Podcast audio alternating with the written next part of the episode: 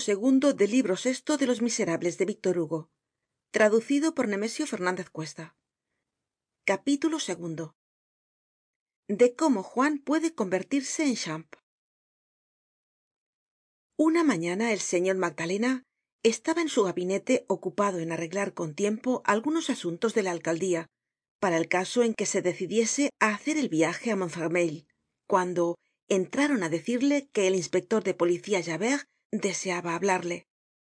Al oir pronunciar su nombre no pudo magdalena evitar cierta impresion desagradable. Desde la cuestion de la oficina de policía javert habia huido de él mas que nunca y no le habia vuelto á ver. Que entre dijo. Javert entró. Magdalena permaneció sentado cerca de la chimenea con la pluma en la mano y la vista sobre un legajo que estaba hojeando y anotando y que contenia las actas de varias contravenciones á la policía urbana. No se movió cuando entró javert. No podia menos de pensar en la pobre fantina y le pareció que debia mostrarse glacial con el inspector. Este saludó respetuosamente al alcalde que le volvia la espalda y que sin mirarle continuaba anotando su legajo. Javert dio tres pasos en el gabinete y se detuvo sin romper el silencio un fisonomista familiarizado con el carácter de javert y que hubiese estudiado por mucho tiempo á aquel salvaje puesto al servicio de la civilizacion aquella combinacion estraña del tipo romano y del espartano del fraile y del cabo de escuadra aquel espía incapaz de mentir aquel polizonte virgen. Un fisonomista decimos que supiera su secreta y antigua aversion hácia magdalena y la disputa que habia tenido con él con motivo de fantina se hubiera preguntado al observar á javert en aquel momento. Qué ha pasado era evidente para todo el que conociera aquel carácter recto franco sincero probo austero y feroz que javert acababa de esperimentar una gran conmocion interior porque su rostro pintaba siempre lo que tenia en el alma.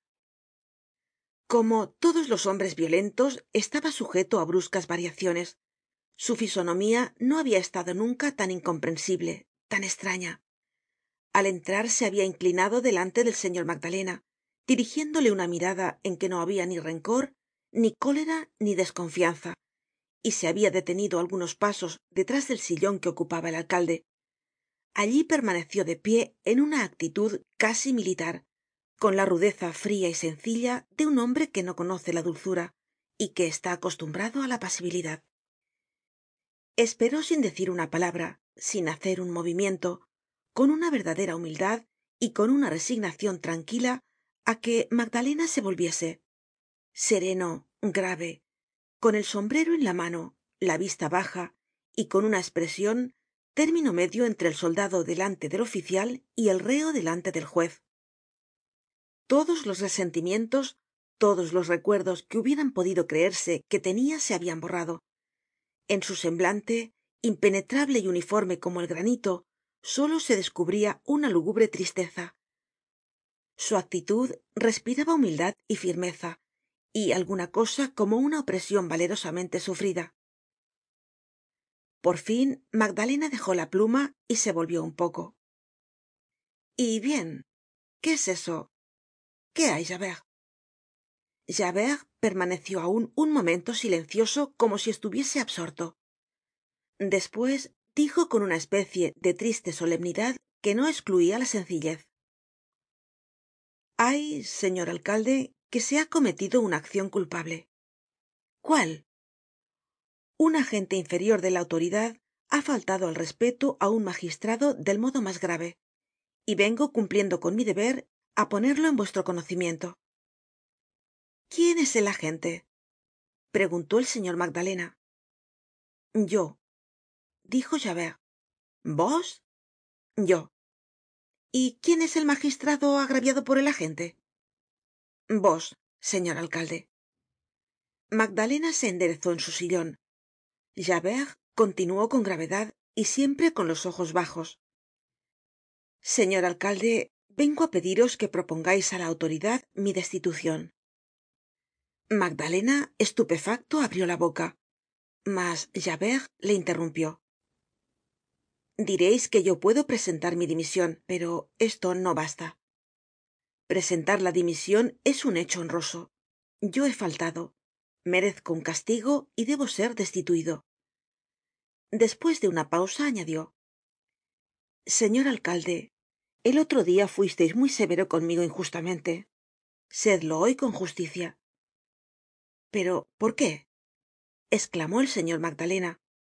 Qué galimatías es ese qué quereis decir dónde está ese acto culpable que habeis ejecutado contra mí qué me habeis hecho qué falta habeis cometido respecto de mí os acusais quereis ser reemplazado. Destituido dijo javert. Destituido sea pero no lo entiendo vais á comprenderlo. Javert suspiró profundamente y continuó con la misma frialdad y tristeza. Señor alcalde hace seis semanas y á consecuencia de la cuestion que tuvimos por aquella jóven me encolericé y os denuncié. Me denunciasteis a la prefectura de policía de parís. Magdalena que no era mucho mas risueño que javert se echó á reir como alcalde que ha usurpado las atribuciones de la policía dijo. Como antiguo presidiario respondió javert. El alcalde se puso lívido. Javert que no habia levantado los ojos continuó. Así lo creia hacia algun tiempo que tenia esta idea. Vuestra semejanza las indagaciones que habeis practicado en faverolles vuestra fuerza la aventura del viejo vuestra destreza en el tiro vuestra pierna que cojea un poco y qué sé yo tonterías. Pero al fin os tomé por un tal juan valjean. Un tal decís qué nombre juan valjean un presidiario á quien yo habia visto hace veinte años cuando era ayudante de guarda chusma en tolon al salir de presidio ese juan valjean segun parece robó á un obispo y despues cometió otro robo á mano armada y en despoblado contra un pobre niño.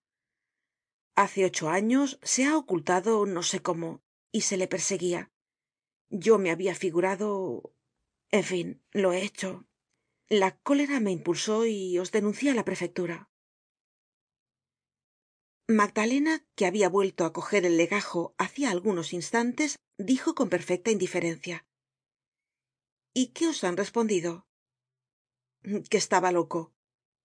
Y vos qué decís que tienen razon bueno es que lo conozcais no habia remedio porque se ha encontrado al verdadero juan valjean. El señor magdalena dejó caer el papel que tenia en la mano. Levantó la cabeza miró fijamente á javert y dijo con un acento inesplicable ah. Javert prosiguió voy á referiros lo que ha pasado señor alcalde. En las cercanías de ailly le haut clocher habia un hombre á quien nombraban el tio champmathieu. Era un miserable que no llamaba la atencion de nadie porque nadie sabe cómo vive esa gente.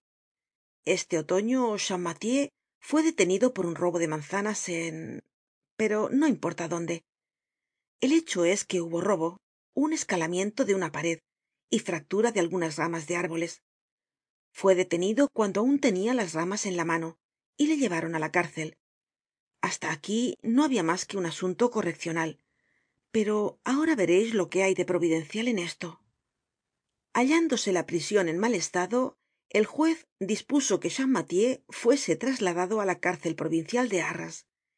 En esta cárcel habia un antiguo presidiario llamado brevet que estaba preso no sé por qué y que desempeñaba el cargo de calabocero porque se portaba bien. Apenas hubo entrado champmathieu cuando brevet esclamó caramba yo conozco á este hombre hemos sido compañeros de colegio miradme buen hombre. Sois juan valjean juan valjean qué juan valjean champmathieu se hacia el desentendido. No te hagas el tonto añadió brevet. Eres juan valjean y has estado en el presidio de tolon hace veinte años. Estuvimos allí juntos. Champmathieu niega. Pero ya podeis comprender lo que pasaria se hacen indagaciones se escudriña el asunto y al fin se descubre que champmathieu hace unos treinta años fue podador en faverolles y otros puntos. Allí se perdieron sus pasos. Algun tiempo despues apareció en auvernia luego se le vio en parís donde segun se dice fue carretero y tuvo una hija lavandera si bien esto no está probado y últimamente vino á este pais ahora bien antes de ir á presidio por robo consumado qué era juan valjean podador. Dónde en faverolles. Otro hecho. El nombre de pila de valjean era juan. Su madre se llamaba de apellido nada mas natural que al salir de presidio tratase de tomar el nombre de la madre para ocultarse y cambiara su nombre en el de juan mathieu. Pasa despues á auvernia. La pronunciacion del pais cambia el juan en chan y se llama champmathieu nuestro hombre adopta esta modificacion y se trasforma en champmathieu me comprendeis no es verdad se hacen indagaciones en la familia de juan valjean ha desaparecido. No se sabe qué ha sido de ella. Ya sabeis que en esas clases de la sociedad hay muchas familias que desaparecen. Por mas que se indaga nada se descubre. Esa gente cuando no son lodo son polvo. Y además como el principio de esta historia tiene de fecha treinta años ya no hay nadie en faverolles que conozca á juan valjean. Se piden informes á tolon donde solo quedan con brevet dos presidiarios condenados á cadena perpétua cochepaille y chenildieu que hayan visto á juan valjean. Se les saca del presidio y se les hace comparecer. Se les pone delante del supuesto champmathieu y no dudan un momento. Para ellos lo mismo que para brevet aquel es juan valjean. Tiene la misma edad cincuenta y cuatro años la misma estatura el mismo aspecto es el mismo hombre. Precisamente en este intermedio envié yo mi denuncia á la prefectura de parís y me respondieron que habia perdido el juicio pues que juan valjean estaba en arras en poder de la justicia. Ya comprendeis si esto me asombraria á mí que creia tener á mi lado á juan valjean. Escribí al juez de instruccion me llamó me presenté á champmathieu. Y qué interrumpió el señor magdalena javert respondió con la misma tristeza é imperturbabilidad. Señor la verdad es la verdad.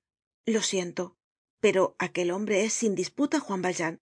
Le he conocido yo mismo. Magdalena le preguntó en voz baja. Estais seguro javert se echó á reir con la risa dolorosa que espresa una conviccion profunda. Oh seguro permaneció un momento pensativo tomando y soltando maquinalmente con los dedos pequeñas cantidades de polvo de la salvadera que habia en la mesa y añadió despues y aun ahora despues que he visto al verdadero juan valjean no comprendo cómo he podido creer otra cosa. Os pido perdon señor alcalde al dirigir javert esta frase suplicante al mismo que hacia seis semanas le habia humillado en el cuerpo de guardia y le habia dicho salite aquí.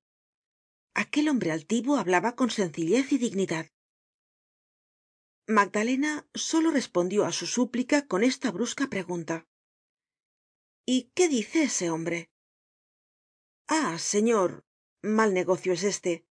Si efectivamente juan valjean ha reincidido. Escalar una pared romper un árbol robar manzanas son faltas leves en un niño delitos en un hombre crímenes en un presidiario crímenes en que hay de todo robo y escalamiento. El asunto no pertenece ya á la policía correccional sino á la audiencia. No se penará con algunos dias de prision sino con una cadena perpétua y además tiene sobre sí el robo del saboyano que ya saldrá á la luz. Diablo tela hay cortada direis no es verdad sí para otro que no fuera juan valjean pero este es muy ladino muy marrajo y tambien en eso le he conocido. Otro sentiria cerca el fuego se agitaria gritaria como grita el puchero cerca de la lumbre. No querria ser juan valjean etc pero él parece que no comprende. No dice mas que yo soy champmathieu y no sale de ahí. Está como aturdido embrutecido. Ah el papel que quiere representar es bueno pero lo mismo da porque hay pruebas. Ha sido reconocido por cuatro personas. El malvado será condenado. Está ahora en el tribunal de arras. Y tengo que ir de testigo. He sido ya citado. El señor magdalena se habia vuelto hácia la mesa. Habia cogido otra vez el legajo y le hojeaba tranquilamente leyendo y escribiendo como un hombre muy ocupado. Volviéndose despues á javert le dijo basta todos esos pormenores me importan muy poco. Estamos perdiendo tiempo y tenemos muchos asuntos urgentes. Vais á ir en seguida á la casa de la tia bureaupied que vende yerbas en la esquina de la calle saint le direis que presente su queja contra el carretero pedro chesnelong que es un hombre brutal el cual por poco atropella á esta mujer y á su hijo. Es preciso que se le castigue. Ireis en seguida á casa de m charcelet calle de montre de champigny se queja de que hay una gotera en la casa de al lado que deja caer en la suya el agua de lluvia y que socava los cimientos. Despues os informareis de las faltas de policía que me han denunciado en la calle guibourg en casa de la viuda doris y en la calle de caran blanc en casa de la señora renata le bossuet y formareis acta. Pero os doy mucho que hacer. No vais á marcharos no me habeis dicho que teneis que ir á arras para ese asunto dentro de ocho ó diez dias mucho mas pronto señor. Qué dia creo haberos dicho que mañana se veia la causa y que yo salia en la diligencia de esta noche. Magdalena hizo un movimiento imperceptible. Y cuánto tiempo durará ese asunto un dia á lo mas la sentencia se pronunciará á mas tardar mañana por la noche pero yo no esperaré la sentencia así que dé mi declaracion volveré. Está bien dijo el señor magdalena y despidió á javert con un movimiento de mano. Javert no se movió. Perdonad señor dijo. Qué quereis preguntó magdalena. Aun tengo que recordaros una cosa cuál que debo ser destituido magdalena se levantó sois un hombre de honor y os aprecio. Exagerais vuestra falta. Por otra parte esta es una ofensa que me concierne á mí solo. Mereceis ascender no bajar. Os aconsejo que conserveis vuestro destino. Javert miró al señor magdalena con su cándida mirada al través de la cual parecia descubrirse su conciencia poco iluminada pero rígida y casta y dijo con voz tranquila señor no puedo acceder. Os repito contestó magdalena que esto me pertenece á mí solo. Pero javert atento á su propósito continuó. En cuanto á exagerar creed que no exagero. Oid cómo raciocino. He sospechado de vos injustamente. En esto no hay nada de particular porque nuestro deber es precisamente sospechar aunque haya abuso en la sospecha respecto de un superior pero sin pruebas en un acceso de cólera con objeto de vengarme. Os he denunciado como presidiario á vos á un hombre respetable á un magistrado. Esto es grave muy grave. He ofendido en vuestra persona á la autoridad yo que soy agente suyo. Si uno de mis subordinados hubiese hecho lo que yo le hubiera declarado indigno de su cargo le hubiera destituido pues bien esperad un poco señor alcalde. He sido severo muchas veces en mi vida con los demás y sin embargo era justo hacia bien. Ahora si no fuera severo conmigo mismo toda esta justicia se convertiría en injusticia. Debo yo ser distinto de los demás no. Por qué he de ser bueno para castigar á otros y no para castigarme á mí mismo seria un miserable y los que me llaman el bribon de javert tendrian razon señor no deseo que me trateis con bondad. Vuestra bondad me ha hecho pasar muy malos ratos cuando se dirigia á otros. No la quiero para mí. La bondad que consiste en dar razon á la mujer pública contra el ciudadano al agente de policía contra el alcalde al inferior contra el superior la llamo yo bondad de mal género. Con esta bondad se desorganiza la sociedad. Dios mio cuán fácil es ser bueno pero cuán difícil es ser justo. Si hubieseis sido lo que creia no habria sido bueno para vos. Ya lo hubierais visto. Y yo debo tratarme á mí mismo como trataria á otro cualquiera.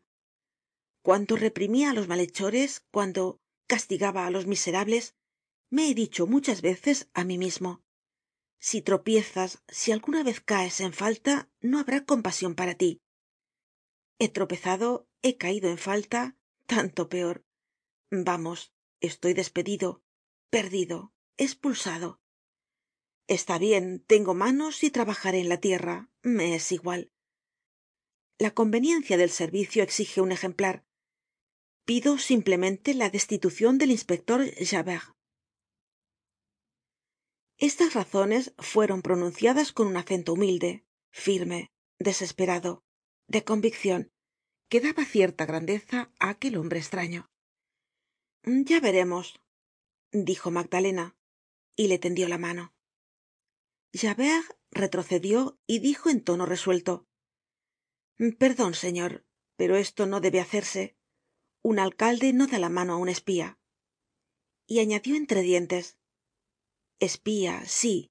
Desde el momento en que he abusado de la policía no soy mas que un espía despues saludó profundamente y se dirigió á la puerta.